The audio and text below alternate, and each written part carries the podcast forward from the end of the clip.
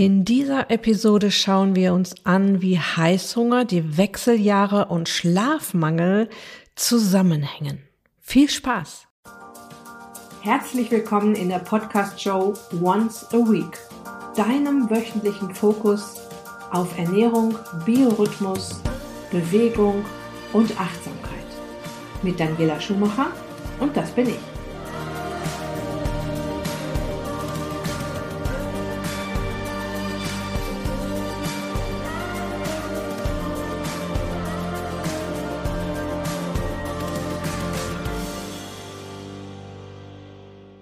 Daniela, wie hängt es eigentlich zusammen, dass ich viel mehr Hunger habe, wenn ich schlecht geschlafen habe? Also ich habe dann auch mehr Hunger auf Süßkram und andere ungesunde Kost. Diese Frage kam von Claudia, einer meiner Teilnehmerinnen im Ist dich glücklich Wintercamp. Und zunächst mal, Schlafmangel ist ja auch eines der Symptome der Wechseljahre. Ich habe das mal ausgerechnet. 80 Prozent meiner Teilnehmerinnen im Ist dich glücklich Coaching haben mir im Check-up-Bogen angegeben, dass sie seit den Wechseljahren mittelschwere bis schwere Schlafstörungen haben. Vor allem in der Perimenopause, also der Zeit vor der eigentlichen Menopause, schlafen viele weniger als sieben Stunden pro Nacht. Und klar, dann kann man sich morgens auch schon mal gerädert fühlen. Viele Frauen haben nach einer Nacht in der sie wenig Schlaf abbekommen haben, mehr Lust auf ungesundes Essen, Heißhunger also, ähm, auf die Puddingschnecke vom Bäcker oder ein Stück Pizza, äh, egal. Und wir schauen uns jetzt mal an, wie Schlafmangel das Sättigungsgefühl durcheinander bringen kann. Tatsächlich entsteht ein Hungergefühl ja gar nicht nur im Magen, sondern auch im Gehirn, ganz genau im Hypothalamus.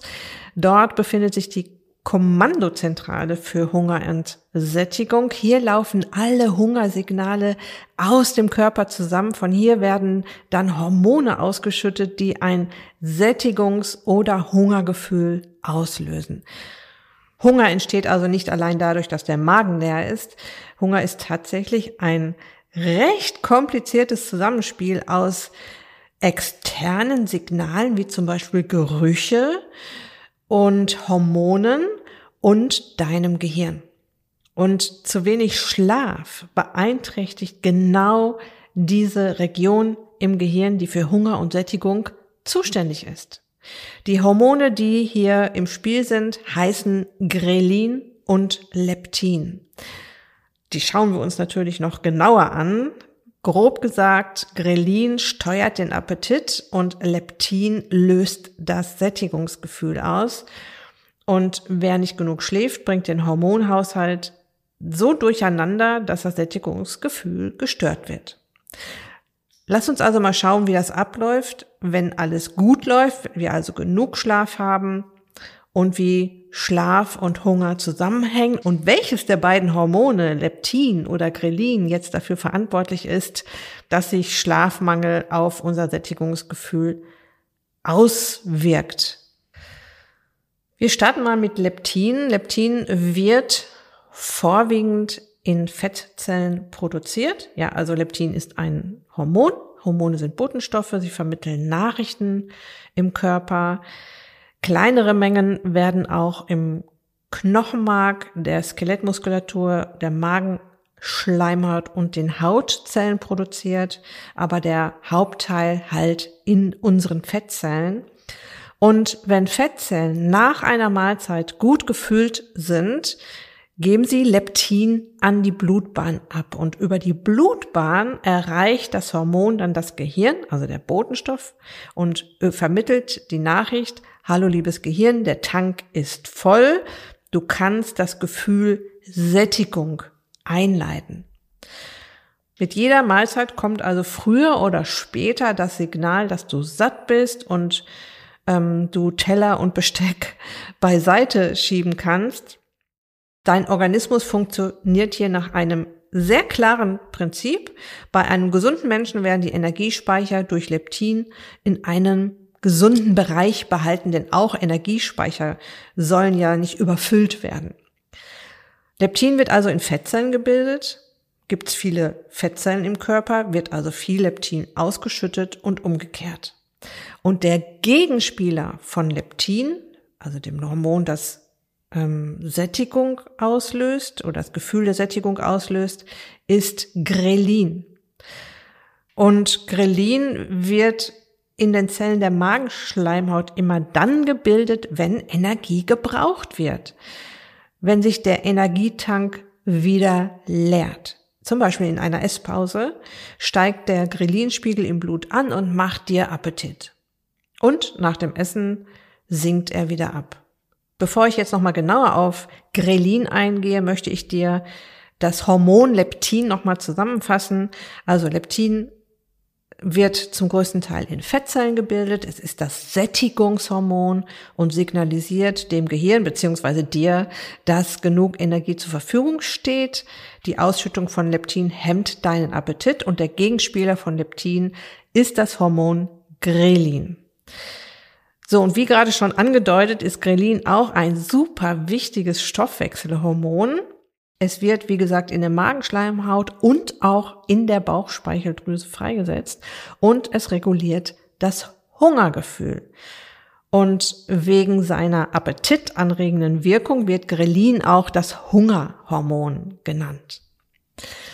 Dir läuft zum Beispiel bei einer Schale Pommes das Wasser im Mund zusammen oder du hast tierisch Hunger und kannst überhaupt nicht aufhören zu essen. In beiden Fällen hat hier Grelin seine Finger im Spiel. Vor allem regt es aber deinen Appetit an, wenn du längere Zeit nichts gegessen hast. Dann steigt die Grelin-Konzentration im Blut an und signalisiert dir, hey, langsam wird Zeit, was zu essen. Und nach einer Mahlzeit sinkt die Konzentration von Grelin wieder und Leptin kommt wieder an den Start und ähm, sorgt dafür, dass das Sättigungsgefühl einsetzt. Diese Stoffwechselvorgänge sind natürlich höchst effizient und sinnvoll und wichtig. Und dein Körper gibt dank seines Vermittlers Grelin Bescheid, sobald Energie in Form von Kohlenhydraten, Fetten und Proteinen gebraucht wird. Grelin ist deshalb also ein überlebenswichtiges Hormon. Ich möchte dir die Effekte von Grelin nochmal zusammenfassen. Grelin verstärkt das Hungergefühl. Es soll Nahrung reinkommen, das ist das Signal. Und es hemmt die Fettverbrennung und vergrößert die Fettspeicher. Es sorgt also dafür, dass der Körper Energie spart und Reserven bilden kann, eben bis Nahrung reinkommt. Ja. So, zurück zu unserem Hauptthema. Wie hängt jetzt Schlafmangel und Heißhunger zusammen? Grelin kann unser Freund und Helfer sein, aber auch so ein bisschen zum Feind werden.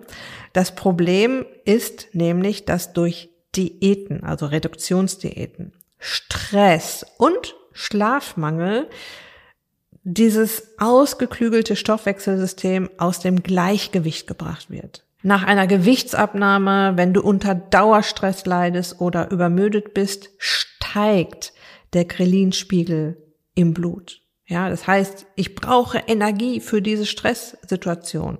Das löst Hunger aus. Ich mache eine Reduktionsdiät und spare Kalorien.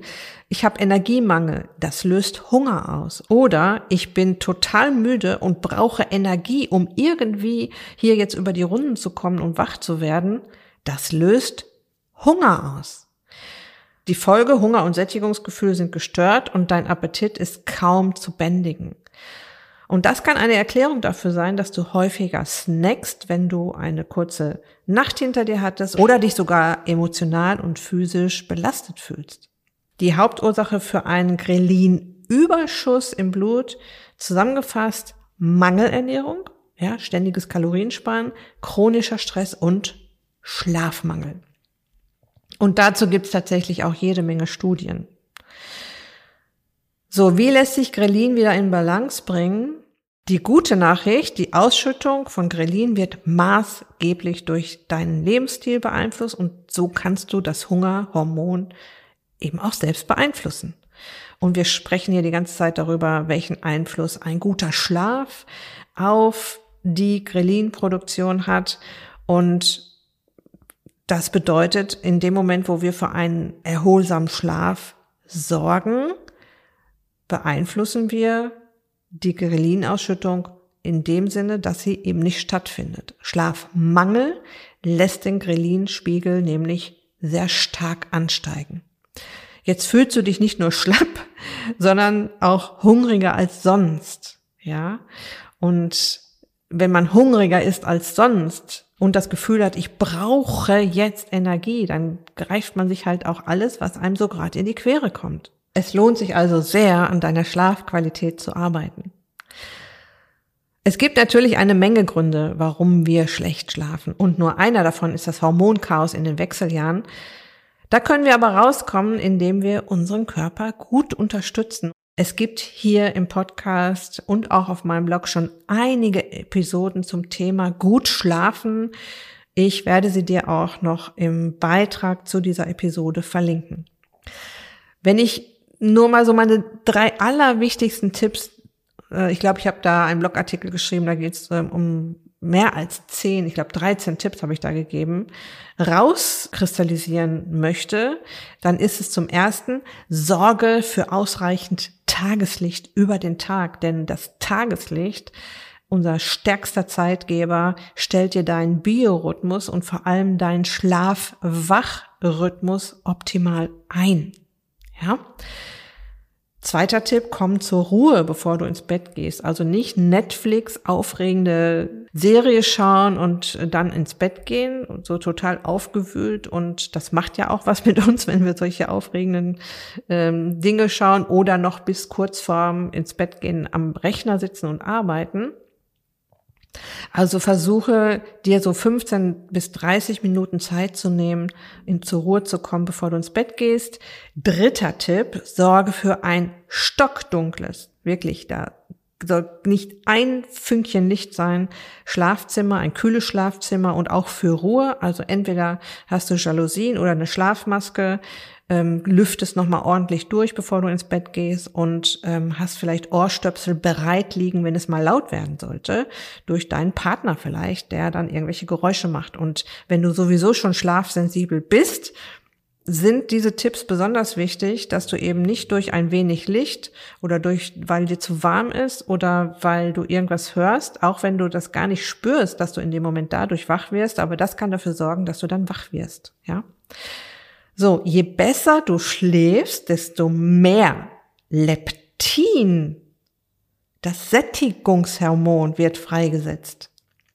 Der Gegenspieler von Grelin, dem Hungerhormon, sorgt dafür, dass du dich am Tag darauf, wenn du gut geschlafen hast, eher satt fühlst und die Süßigkeiten-Schublade ohne Probleme geschlossen bleibt. Okay? So, das war jetzt ein Heißhungertipp in dieser Episode. Sorge für ausreichend Schlaf. Das kann zum Beispiel auch bedeuten, dass du schlichtweg 30 bis 60 Minuten eher ins Bett gehst als sonst. Und jetzt habe ich noch eine richtig tolle Überraschung für dich. Ich habe in den letzten Monaten an der Happy Not Hungry Anti-Heißhunger Toolbox gearbeitet.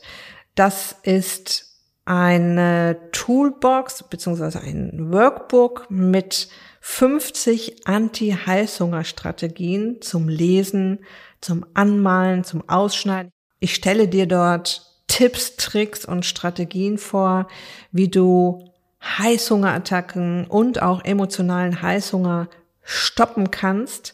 Es gibt mehrere Kategorien. Äh, Eat Smart ist zum Beispiel eine der Kategorien oder Eat and Relax oder auch Erste-Hilfe-Tools. Eine Rubrik heißt Soul Food. Und ja, so führe ich dich über mehrere Ebenen, auf denen Heißhunger und emotionales Essen entstehen kann, durch dieses Workbook, durch diese Toolbox. Du kannst die Karten, wie gesagt, einfach lesen und dir markieren, was dir total gefällt und womit du sofort arbeiten möchtest, womit du sofort anfangen möchtest und dafür sorgen willst, dass du dich in Zukunft viel besser auf deine gesunde Ernährung, auf deine Abnehmpläne konzentrieren kannst, weil der Heißhunger und emotionales Essen da natürlich sehr störend wirken.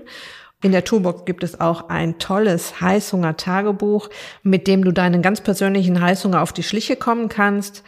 Und es gibt Übungen, es gibt Wissenshäppchen, die ich als Audio in der Toolbox verteilt habe, ähm, die du direkt anklicken kannst. Das Workbook ist interaktiv, das heißt, du kannst es aufmachen auf deinem Rechner und direkt dann anfangen, damit zu arbeiten.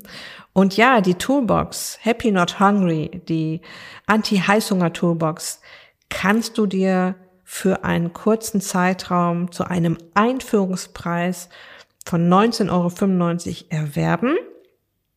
Den Link mit allen Infos und mit der Möglichkeit, die Toolbox zu erwerben, packe ich dir in die Show Notes auf die Beitragsseite zu dieser Episode und auf meiner Website daniela-schumacher.de. Ich bin total happy über die Happy Not Hungry Toolbox. Es war viel Arbeit. Ich habe da wirklich mein Herzblut reingepackt und das Ganze auch liebevoll kreiert. Die Toolbox ist von meinen Teilnehmerinnen im Ist dich glücklich Wintercamp und äh, den Mitgliedern im Ist dich glücklich Club auf Herz und Nieren getestet worden. Ich habe tolle Feedbacks bekommen. Ich bin total stolz, dass ich sie dir jetzt präsentieren darf, dass ich sie dir anbieten kann, weil ich glaube, dass sie wirklich eine große Hilfe für all diejenigen ist, die sich mit Heißhungerattacken und emotionalem Hunger rumplagen. Gut, das war's jetzt für diese Episode. Ich wünsche dir noch eine ganz wunderbare Restwoche. Lass es dir gut gehen, pass auf dich auf, bleib gesund, ist dich glücklich. Deine Daniela.